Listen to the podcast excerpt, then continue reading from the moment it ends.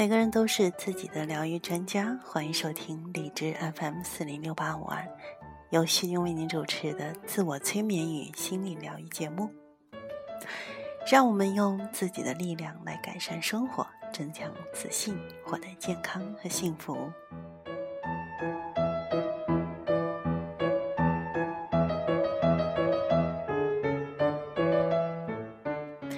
今天是中国传统的七夕情人节，嗯，所以今天晚上，我想就不跟大家一起来练习自我催眠了啊，因为有很多的朋友们有可能正忙着过节日呢，当然也有一部分落寞的同学们，嗯，正在觉得因为自己的害羞，到现在为止还单着呢。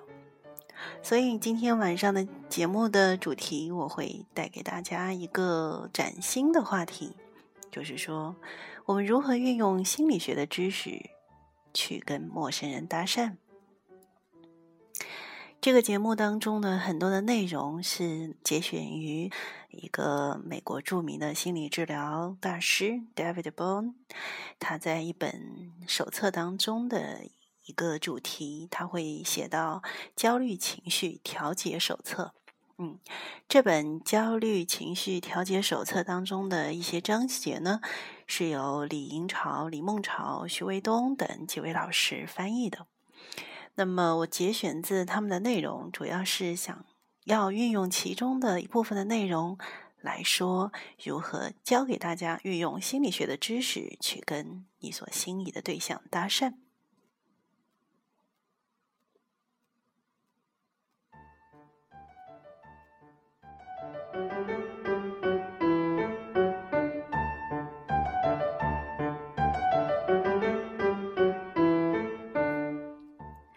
我呢所治疗过的大多数害羞封闭的患者，嗯，几乎从来都不知道怎么样去搭讪，嗯，或者说怎么样去调情。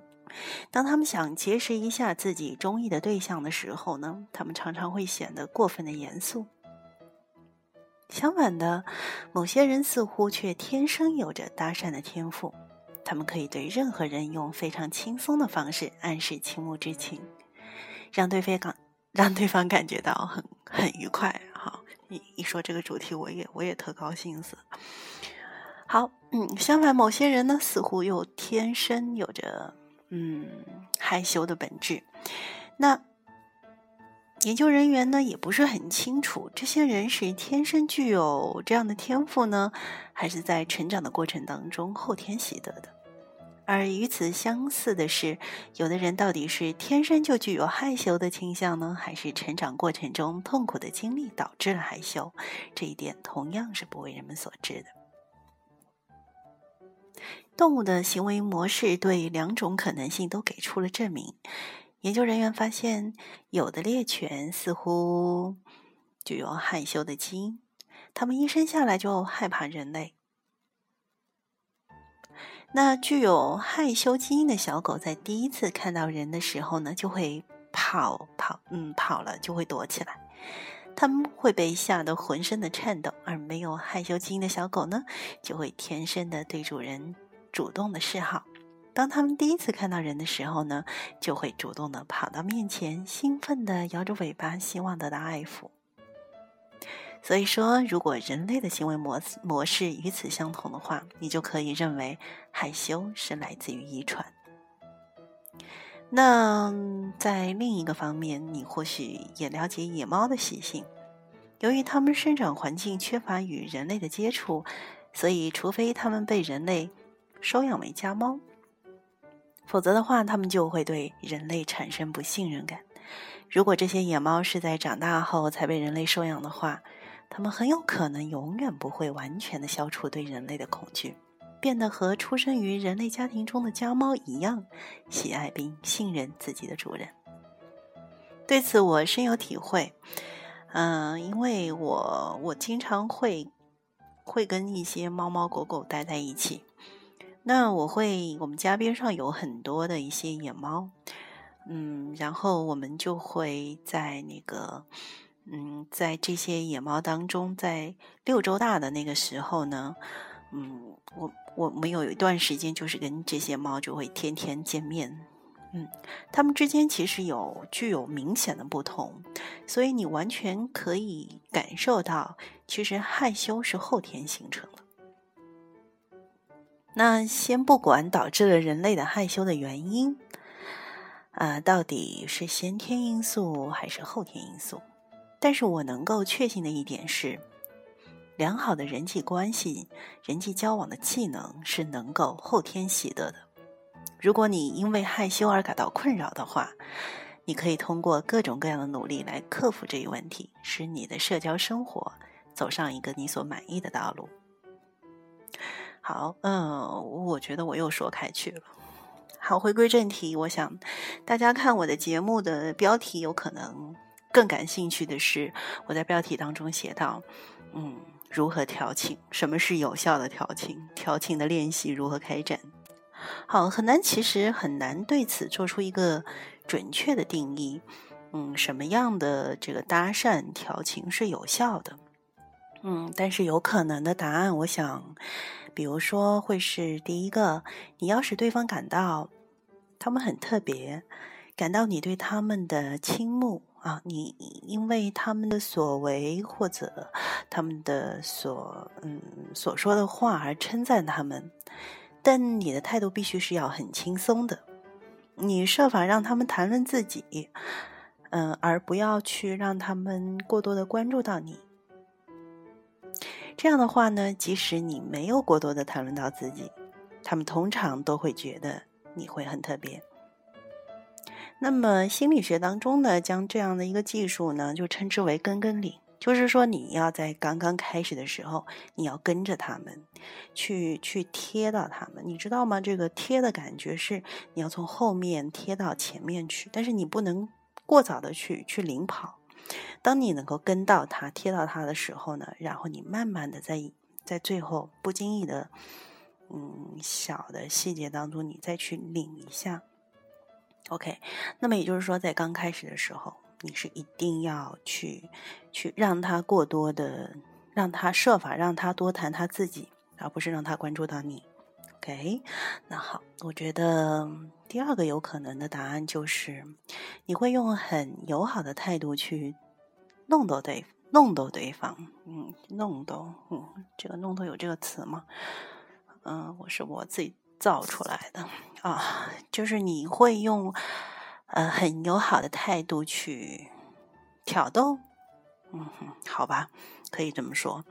就像，但是这种挑逗不是这种带有性的那种特特点的，就是就是去跟跟对方很轻松的玩一下，就是逗玩儿啊。OK，我觉得逗玩儿会更精确一点。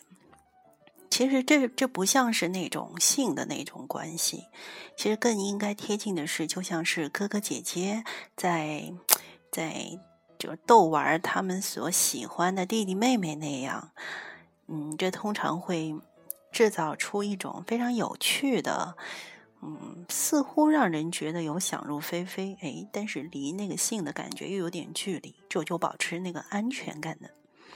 好，这会让对方呢，因为好奇而对你产生兴趣，但是又不会给对方有一定的压力啊。然后想想还有的可能的情况，嗯，就是你会使用一些表示亲近的身体的语言，比如说你可以看着对方的眼睛，跟对方保持一个相对近的距离。嗯，甚至可以在欢快的谈笑声中，不经意的、轻轻的触碰一下对方的手臂，以示你的友好。哦，但是当然，这个技巧的使用是必须非常巧妙，而且非常非常慎重的。嗯，因为这是一把双刃剑，你知道，在某些情况下，触碰别人的身体是非常的有风险的。如果你做的鲁莽或者不得体的话，这种行为在任何情况下都会显得很放肆轻浮。嗯，是对对方的是一种侵犯。好，嗯，然后，嗯，然后，当然，我我我要来说一个案例。在这个案例过程当中呢，嗯，我们就来开始想象练习调情的技术。嗯，这个案例不是我的，嗯，但是为了叙这个叙述方便，我用第一人称来叙述这个案例。好，大家不要想太多了，我们这不是我的案例哈。好的，嗯，但是我觉得这个案例很好的这个代表了我们的这个心理学如何运用到。好吧，我我开始讲案例吧，哈，不啰嗦了。OK，嗯，我曾经治疗过一个名叫安娜的小学老师。那么，他来费城参加我们安排的一个为期数周的强化治疗的强化治疗的计划。好，那么安妮长期以来呢，因为非常的孤独，然后缺乏幸福感而饱受困扰。他告诉我，他几乎没有朋友，所以呢，他所有的业余时间差不多都是用来备课的。虽然他是一个尽职尽责的教师。但他觉得自己的生活是平淡乏味的，没有意义。然后我看了一下他，哦，他是一个举止文雅、富有吸引力。嗯，如果从一个女人的吸引力的角度来讲呢，我觉得她的外形、她的气质是完全没有任何问题的，只是显得有一点点拘谨，不太自然。好，那么我就会问安妮说。嗯，她希望通过治疗获得什么呢？我跟她说，如果我有我们有一个魔杖的话，他希望变出点什么来呢？他希望自己的生活会发生什么样的变化？他看了看我，他告诉我说：“嗯，他希望自己的生活能有更多的乐趣。”我想知道他心里具体是怎么想的。于是我问道：“你想从哪天开始让你的生活富有乐趣呢？”“嗯，今天可以吗？”他这样问我。“很好。”我回答道：“你想从今天什么时候开始得到乐趣呢？在治疗期间，还是治疗之后？”“治疗之后。”嗯，他的回答让我松了口气。我问他在治疗结束后有什么有没有安排呢？因为那天正好是星期五的下午，所以他告诉我说，他打算乘地铁从一个站点，然后到一个嗯特别特别这个人人流特别多的，比如说我们杭州的那个龙翔桥西湖边啊，然后他想去这个地方。OK，那我就问他说。那如果你在这个点上上地铁，然后你到龙翔桥的这段过程当中，你获得了难以置信的乐趣，你会有什么样的想法？这正是你所幻想的吗？被我这么一问，就显得有点不自然。然后他很尴尬的告诉我说：“嗯，如果他的幻想能够变成现实的话，他希望能有几个。”英俊的男子能在地铁上跟他有一段对话。他说他很害羞，也很孤独。他已经有很多年没有没有约会了，没也没有正式交往的男朋友，没有恋爱。嗯，用我们现在的话讲是大龄剩女，好吧。然后我根据我的经验知道。在那趟地铁上，一定会有很多年轻有为的男性乘车回，嗯，然后到到那个龙翔桥啊，然后因为他要经过那个市中心嘛，OK。那么安妮呢？她其实是我我之前也描述过他，他其实是很有魅力的，他的外形是包括他的气质，嗯，包括他的声音，完全是能够吸引异性的。所以，我想，只要我能劝说他从自己的心理禁锢当中摆脱出来，我下一步的工作就会变得非常的容易。于是我对他说：“嗯，我想在地铁上应该会有很多合适的英俊的男子。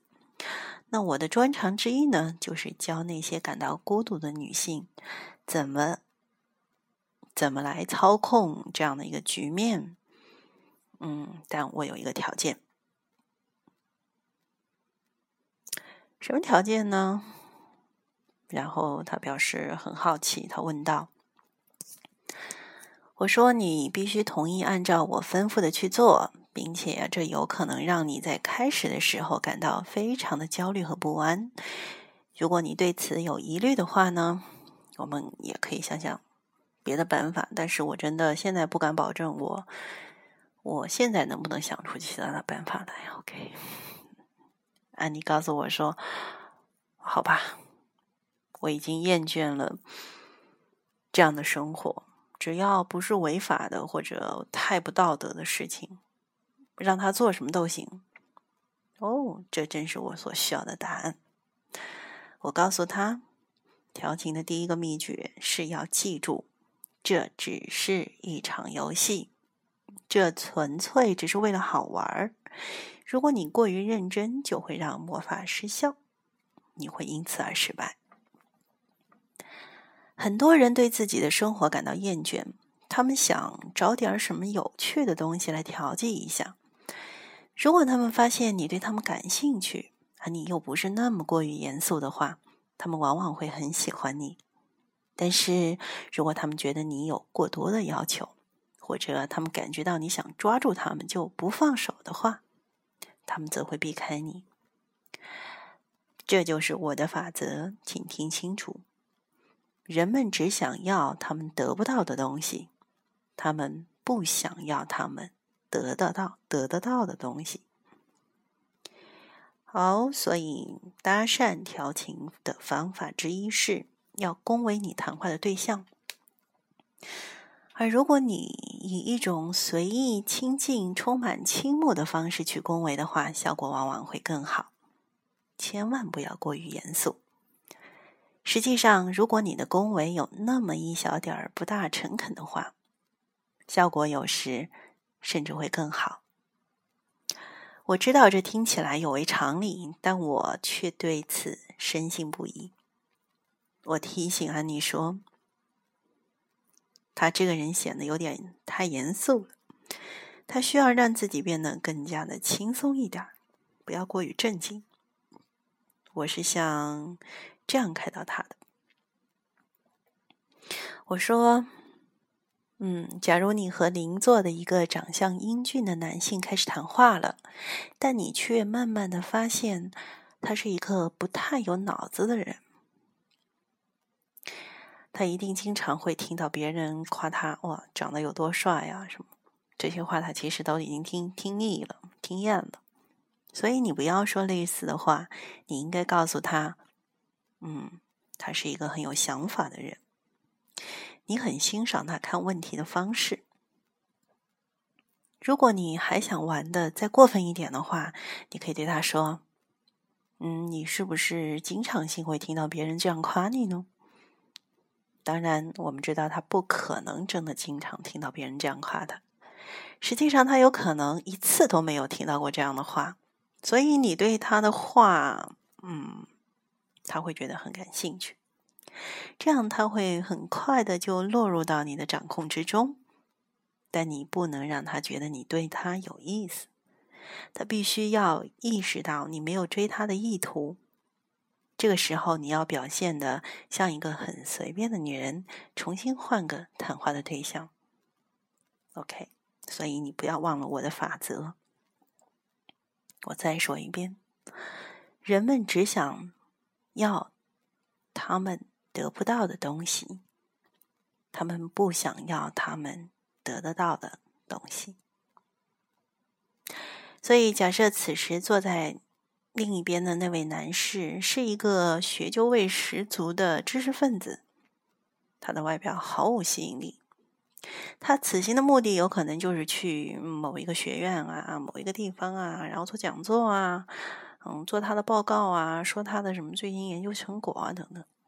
你在跟他谈话的时候，要注意恭维他的外形特点，比如你可以用真诚而充满羡慕的语气对他说。你的眼睛好特别，很有一种吸引力。不过，我想你应该经常能从女士那里听到这种话吧？好，当然你我心里都知道，他根本就不会经常听到有人会对他说这样的话，而事实上，他或许一次也没有听到过，甚至连他妈都不会这样对他说。他可能会因此害羞，但他的心里会很高兴。这样，他一定会在很长时间内都对你印象深刻。此时，那个长相英俊但没有头脑的男子一定会想：“嗯，怎么他对我的蓝眼睛，哇，对我那么帅气的外表一点感觉都没有呢？他怎么不称赞我的外表呢？那个家伙算什么东西啊？”我要让他重新来跟我谈话，我要让他重新能够看到我帅气的外表。所以必须记住重要的一点是：成年人基本上还只能算是一些长大了的、变得更加严肃的孩子。在内心深处，我们仍然想要玩儿，想要寻找乐趣。我们都想让自己的生活中有那么一点点发挥的空间。所以，搭讪。调情只不过是一种你在玩的游戏而已，你貌似认真，其实不然。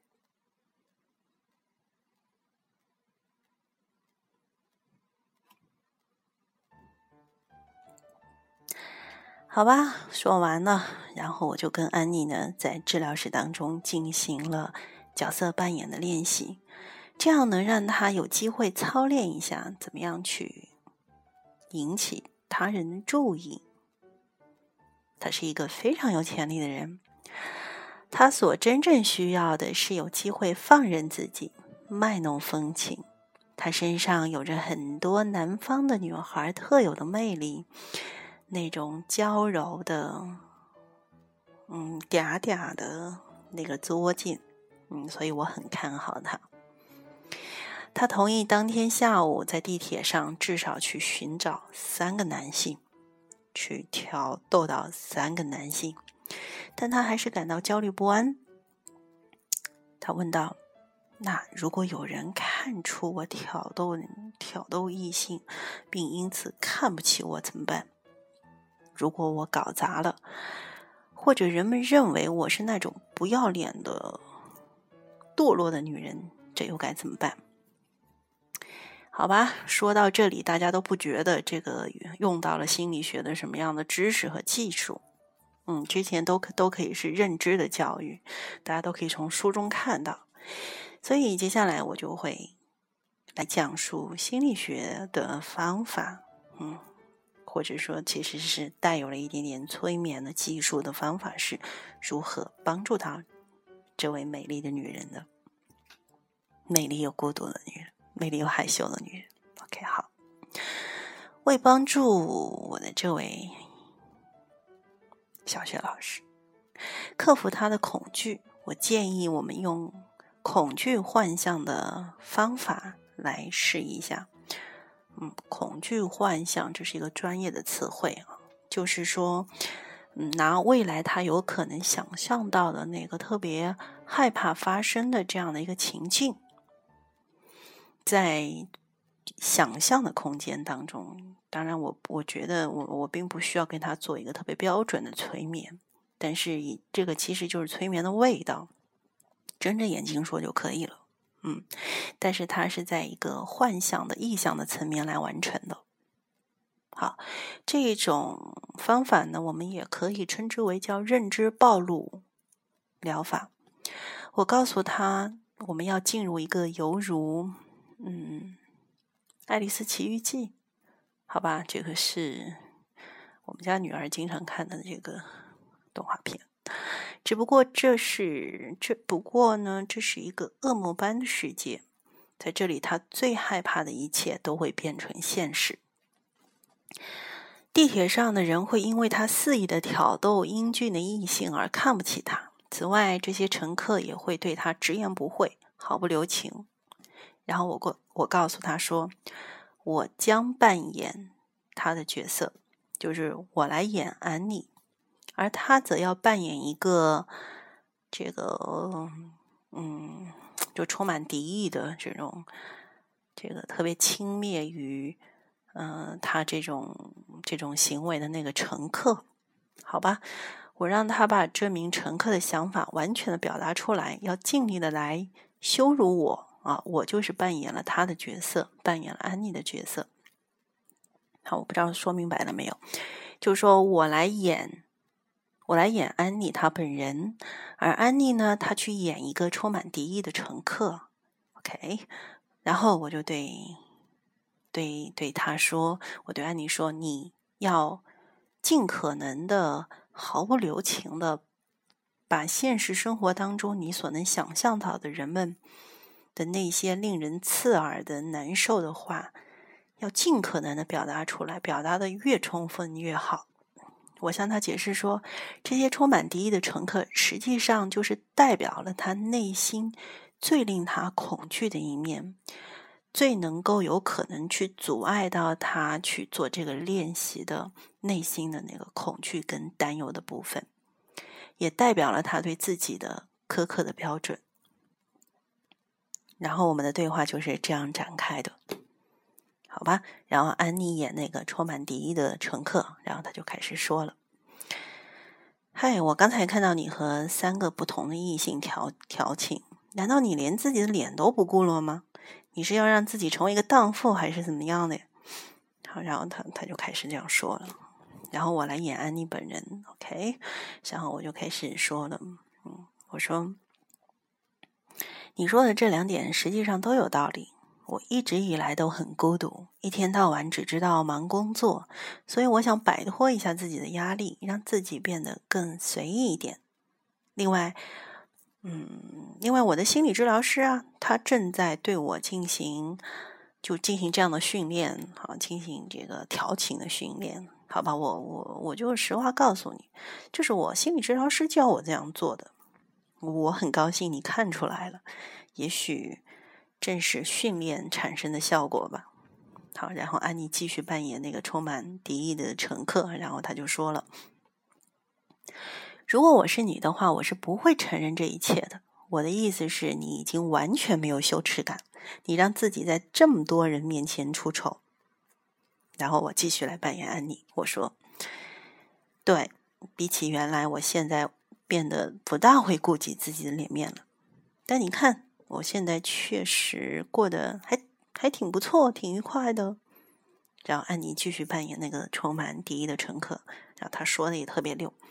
他说：“你想做什么，谁也管不了。但不要忘记了，别人都在看你。他们会因为你缺乏道德标准、行为放肆而蔑视你。”那我继续对他：“嗯，我扮演安妮。实际上这无所谓。”我说道：“我感兴趣的只是这些长相英俊的男人而已。他们才不会对别人的行为指手画脚的。没准儿我会和他们其中一个人搭上讪。”我们有可能会就会有约会，然后安女扮演充满敌意的顾客，继续说道：“你像这样是不可能和别人约会的。你这个人简直……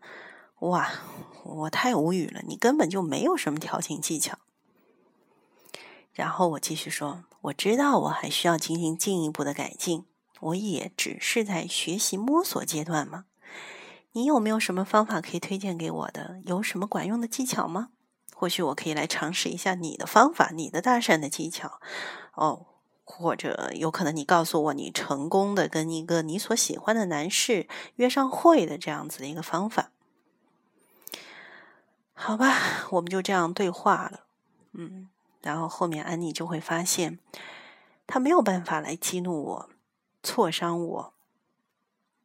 他后来，他告诉我说，他意识到了，地铁上的乘客或许根本不在乎是否是他在主动的找男人搭讪，就算是真的有人对他品头论足，他也能承受。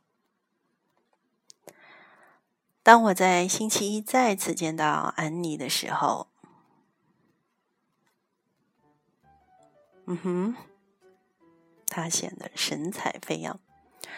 他告诉我，那趟地铁上面真的有不少他心仪的男士。一开始他感到很紧张，内心局促不安，但他还是迫使自己和邻座的一个长相非常一般的男乘客聊了起来。他了解到，这个人居然是一名保险员。哇！尽管这位男乘客看起来非常的乏味无比，但是安妮还是向他发出了嗯哼信号。他对这名乘客说：“嗯，他所做的一一定是一项非常重要的工作，而这个工作呢，看上去普通，但是其实是非常有意义的。”他还说：“其实能做好这份工作的人，一定是非常的聪明的。”哇，他好有天赋啊，超出我想象。听了这番话后呢，这名男男乘客就显得异常的兴奋。他把自己生活中各种各样的经历向安妮一一道来。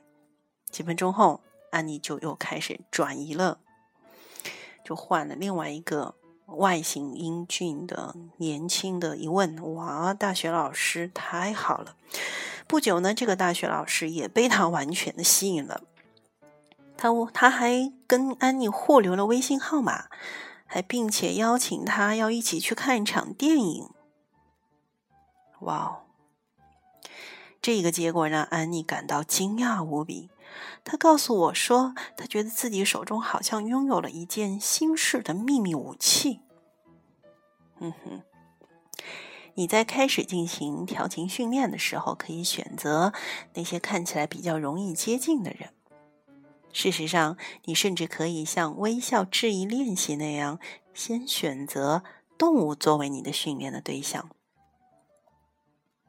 比如说，你可以想象一下，嗯，当我在人行道上看上一看到一只狗，我会轻轻的拍拍它，毫无顾忌的对它说：“哇哦，你这个漂亮的家伙！我从来都没有见过哪只狗长得像你这样又聪明又亲切。”狗都喜欢有人关注它，它从来不会挑三拣四，它经常会给自己的主人带来快乐。哇，当然，如果你遇到的是像哦很大的那种大型犬的话，那我觉得你还是不要先去碰它为好了。好，接下来你可以试着去搭讪那些没有对你具有特定异性吸引力的普通人。大多数人都希望能有人给他们平淡的生活增添点乐趣。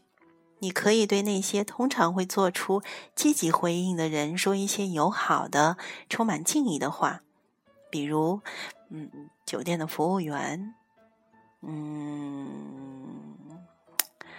比如说这个这个空乘人员啊，就是地铁上的服务人员啊，呃，商场买衣服的人啊，各种小店的这个店主啊，嗯，比如说健身房的服务人员啊，等等，嗯，比如说你们单位的这个后勤服务人员啊，嗯哼，一旦你感到轻松自然了，你就可以去搭讪那些你感兴趣的对象。好吧，现在我要说重点啊！我说了这么多，我就觉得特别的这个有压力。我害怕我，我认识我的，不认识我的人就就拼命的在想：哇，天呐，徐静这个人，他怎么研究起这个来了？他是不是对我们也是这样的？嗯，好，我其实今天晚上真正想要说的话呢，就是下面的这一段话。我所说的调情的技术、搭讪的技术，其实这一项技术的目的并不是为了约会。我更希望的是，让我们能够知道和学习它，用来帮助到大家，帮助到我所有的听众朋友，找找到一个对象，就是这个对象是指交谈的对象、交往的对象、互动的对象，它可以男生，也可以是女生。我是希望它能够用来帮助到大家找到对象，一边进行愉快友好的交流，然后使大家获得一个好的心情，因为这样的心态能够减少你的很多的压力。嗯，当然，即便你的目的并不是为了约会，但实际上实际的结果却有时候往往出乎你的意料。比如说今天晚上，嗯哼，七夕的晚上，我不知道明年七夕，嗯，如果你依然单身的话，明年的七夕你是不是嗯，可以跟你的约会的对象待在一起。所以，嗯，你可能最终还是会和别人约会的，好吧？七夕的晚上，我祝愿我所有的听众朋友们有情人终成眷属。您正在收听的是由徐静为您主持的自我催眠与心理疗愈节目。我们下一期节目再见。